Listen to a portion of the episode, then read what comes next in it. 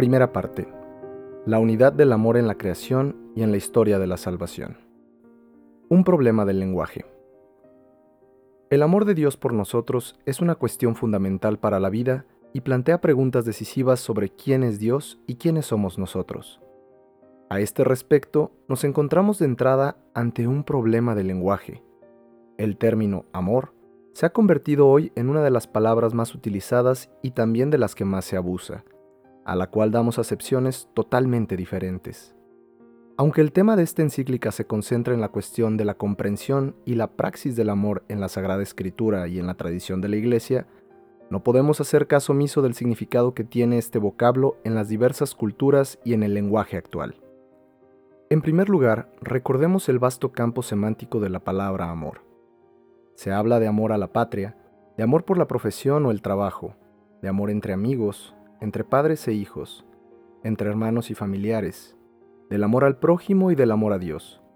Sin embargo, en toda esta multiplicidad de significados destaca, como arquetipo por excelencia, el amor entre el hombre y la mujer, en el cual intervienen inseparablemente el cuerpo y el alma, y en el que se abre al ser humano una promesa de felicidad que parece irresistible, en comparación del cual palidecen, en primera vista, todos los demás tipos de amor.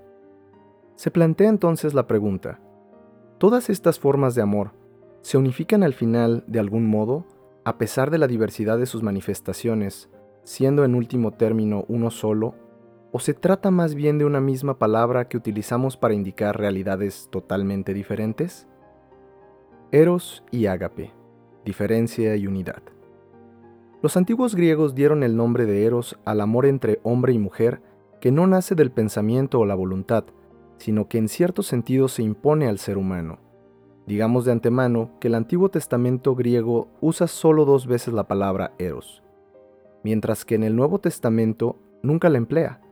De los tres términos griegos relativos al amor, eros, filia, amor de amistad, y ágape, los escritos neotestamentarios prefieren este último, que en el lenguaje griego estaba dejado de lado. El amor de amistad, filia, a su vez es aceptado y profundizado en el Evangelio de Juan para expresar la relación entre Jesús y sus discípulos. Este relegar la palabra eros, junto con la nueva concepción del amor que se expresa con la palabra ágape, denota sin duda algo esencial en la novedad del cristianismo. Precisamente es su modo de entender el amor. En la crítica al cristianismo que se ha desarrollado con creciente radicalismo a partir de la Ilustración, esta novedad ha sido valorada de modo absolutamente negativo.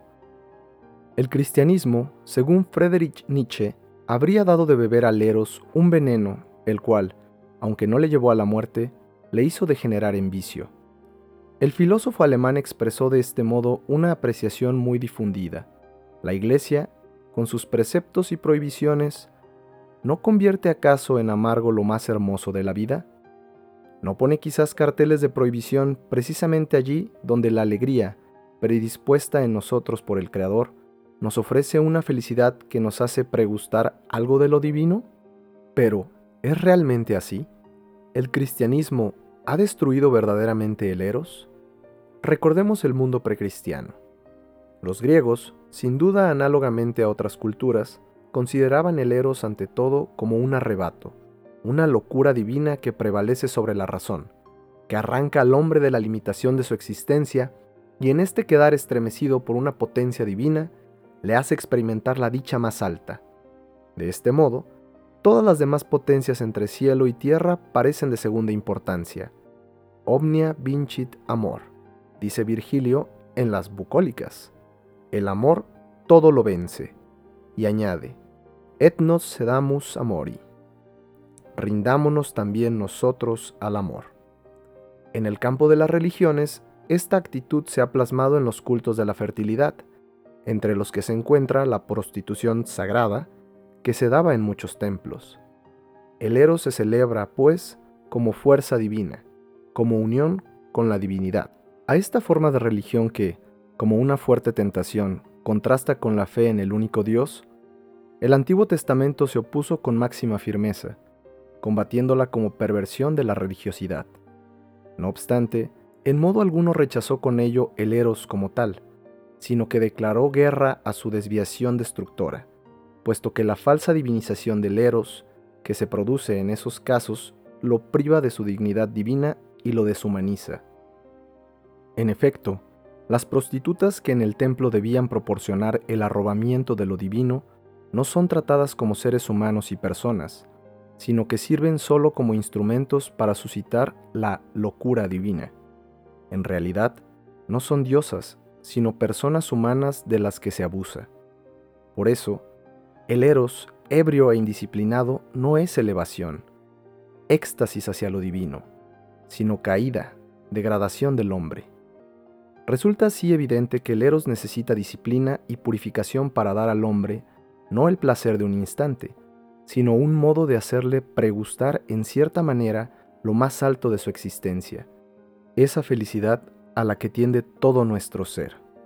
En estas rápidas consideraciones sobre el concepto de Eros en la historia y en la actualidad, sobresalen claramente dos aspectos. Ante todo, que entre el amor y lo divino existe una cierta relación. El amor promete infinidad, eternidad, una realidad más grande y completamente distinta de nuestra existencia cotidiana. Pero, al mismo tiempo, se constata que el camino para lograr esta meta no consiste simplemente en dejarse dominar por el instinto. Hace falta una purificación y maduración que incluyen también la renuncia. Esto no es rechazar el eros ni envenenarlo, sino sanearlo para que alcance su verdadera grandeza. Esto depende ante todo de la constitución del ser humano, que está compuesto de cuerpo y alma. El hombre es realmente el mismo cuando cuerpo y alma forman una unidad íntima. El desafío del eros puede considerarse superado cuando se logra esta unificación. Si el hombre pretendiera ser solo espíritu y quisiera rechazar la carne como si fuera una herencia meramente animal, espíritu y cuerpo perderían su dignidad. Si, por el contrario, repudia el espíritu y por tanto considera la materia, el cuerpo, como una realidad exclusiva, malogra igualmente su grandeza. El epicuro Gassendi, bromeando, se dirigió a Descartes con el saludo, Oh alma. Y Descartes replicó, Oh carne. Pero ni la carne ni el espíritu aman, es el hombre, la persona, la que ama como criatura unitaria, de la cual forman parte el cuerpo y el alma. Solo cuando ambos se funden verdaderamente en una unidad, el hombre es plenamente él mismo. Únicamente de este modo el amor, el eros, puede madurar hasta su verdadera grandeza. Hoy se reprocha a veces al cristianismo del pasado haber sido adversario de la corporeidad, y, de hecho, siempre se han dado tendencias de este tipo, pero el modo de exaltar el cuerpo que hoy constatamos resulta engañoso el eros, degradado a puro sexo, se convierte en mercancía, en simple objeto que se puede comprar y vender. Más aún, el hombre mismo se transforma en mercancía. En realidad, este no es propiamente el gran sí del hombre a su cuerpo. Por el contrario, de este modo considera el cuerpo y la sexualidad solamente como la parte material de su ser, para emplearla y explotarla de modo calculador. Una parte, además, que no aprecia como ámbito de su libertad, sino como algo que, a su manera, intenta convertir en agradable e inocuo a la vez. En realidad, nos encontramos ante una degradación del cuerpo humano, que ya no está integrado en el conjunto de la libertad de nuestra existencia, ni es expresión viva de la totalidad de nuestro ser, sino que es relegado a lo puramente biológico. La aparente exaltación del cuerpo puede convertirse muy pronto en odio a la corporeidad. La fe cristiana, por el contrario, ha considerado siempre al hombre como uno en cuerpo y alma, en el cual espíritu y materia se compenetran recíprocamente, adquiriendo ambos, precisamente así, una nueva nobleza. Ciertamente, el Eros quiere remontarnos en éxtasis hacia lo divino, llevarnos más allá de nosotros mismos, pero precisamente por eso necesita seguir un camino de ascesis, renuncia, purificación y recuperación. ¿Cómo hemos de describir concretamente este camino de elevación y purificación? ¿Cómo se debe vivir el amor para que se realice plenamente su promesa humana y divina? Una primera indicación importante podemos encontrarla en uno de los libros del Antiguo Testamento bien conocido por los místicos, el cantar de los cantares. Según la interpretación hoy predominante, las poesías contenidas en este libro son originariamente cantos de amor, escritos quizás para una fiesta nupcial israelita en la que se debía exaltar el amor conyugal. En este contexto, es muy instructivo que a lo largo del libro se encuentran dos términos diferentes para indicar el amor. Primero, la palabra dodim, un plural que expresa el amor todavía inseguro, en un estadio de búsqueda indeterminada. Esta palabra es reemplazada después por el término ahava, que la traducción griega del Antiguo Testamento denomina como un vocablo de fonética similar, ágape, el cual, como hemos visto, se convirtió en la expresión característica para la concepción bíblica del amor. En oposición al amor indeterminado y aún en búsqueda, este vocablo expresa la experiencia del amor que ahora ha llegado a ser verdaderamente descubrimiento del otro, superando el carácter egoísta que predominaba claramente en la fase anterior. Ahora, el amor es ocuparse del otro y preocuparse por el otro. Ya no se busca a sí mismo sumirse en la embriaguez de la felicidad, sino que ansía más bien el bien del amado. Se convierte en renuncia, está dispuesto al sacrificio, más aún, lo busca. El desarrollo del amor hacia sus más altas cotas y su más íntima pureza conlleva el que ahora aspire a lo definitivo, y esto es un doble sentido.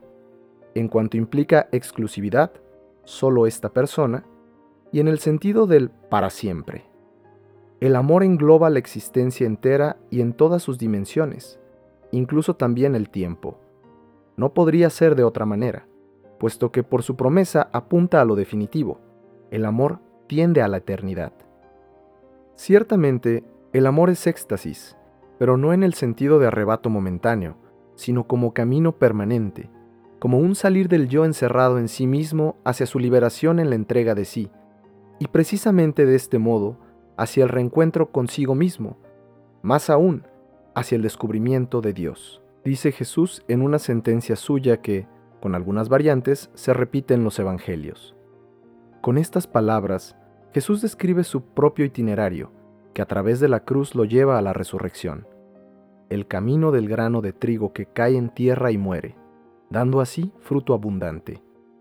Descubre también, partiendo de su sacrificio personal y del amor que en éste llega a su plenitud, la esencia del amor y de la existencia humana en general. Nuestras reflexiones sobre la esencia del amor inicialmente bastante filosóficas, nos han llevado por su propio dinamismo hasta la fe bíblica. Al comienzo se ha planteado la cuestión de si, bajo los significados de la palabra amor, diferentes e incluso opuestos, subyace alguna unidad profunda, o, por el contrario, han de permanecer separados, uno paralelo al otro. Pero sobre todo, ha surgido la cuestión de si el mensaje sobre el amor que nos ha transmitido la Biblia y la tradición de la Iglesia tiene algo que ver con la común experiencia humana del amor, o más bien se opone a ella. A este propósito, nos hemos encontrado con las dos palabras fundamentales, eros como término para el amor mundano y ágape como denominación del amor fundado en la fe y plasmado por ella.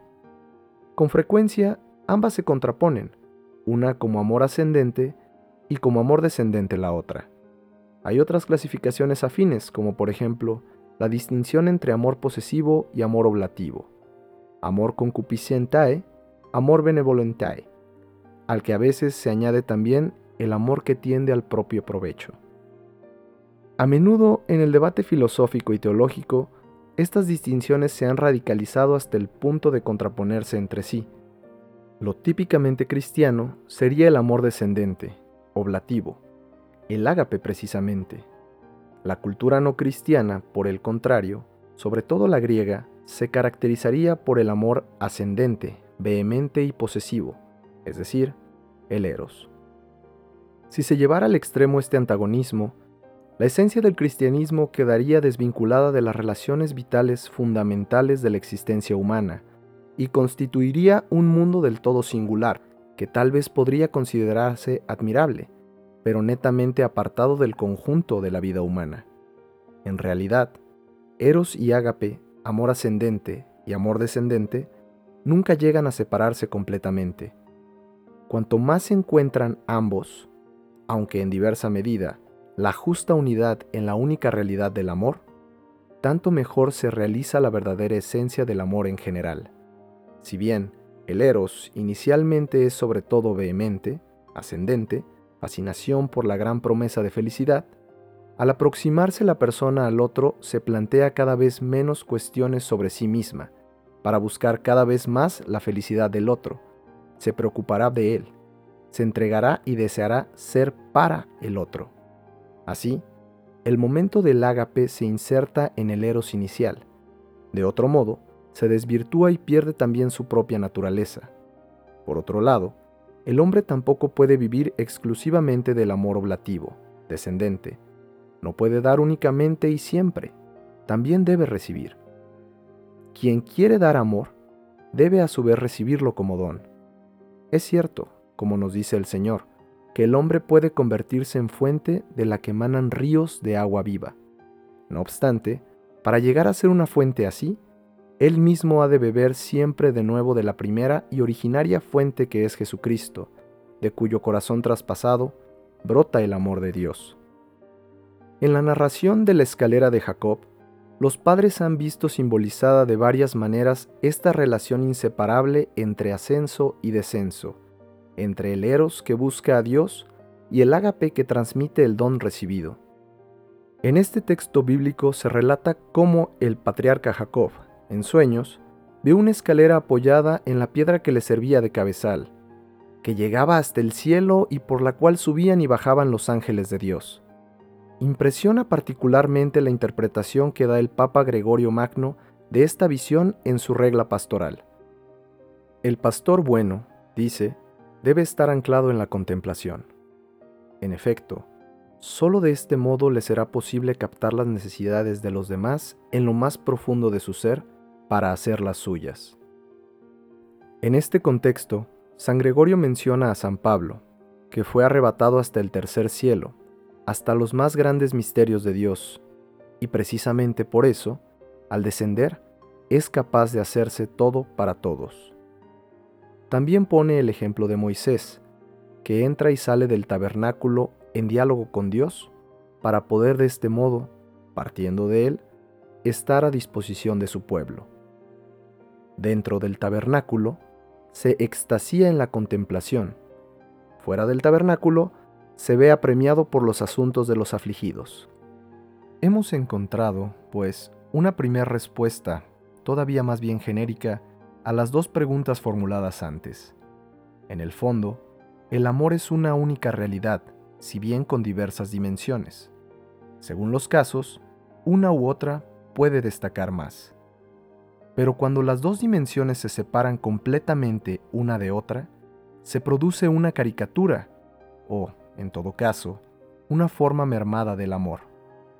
También hemos visto sintéticamente que la fe bíblica no construye un mundo paralelo o contrapuesto al fenómeno humano originario del amor, sino que asume a todo el hombre, interviniendo en su búsqueda de amor para purificarla, abriéndole al mismo tiempo nuevas dimensiones.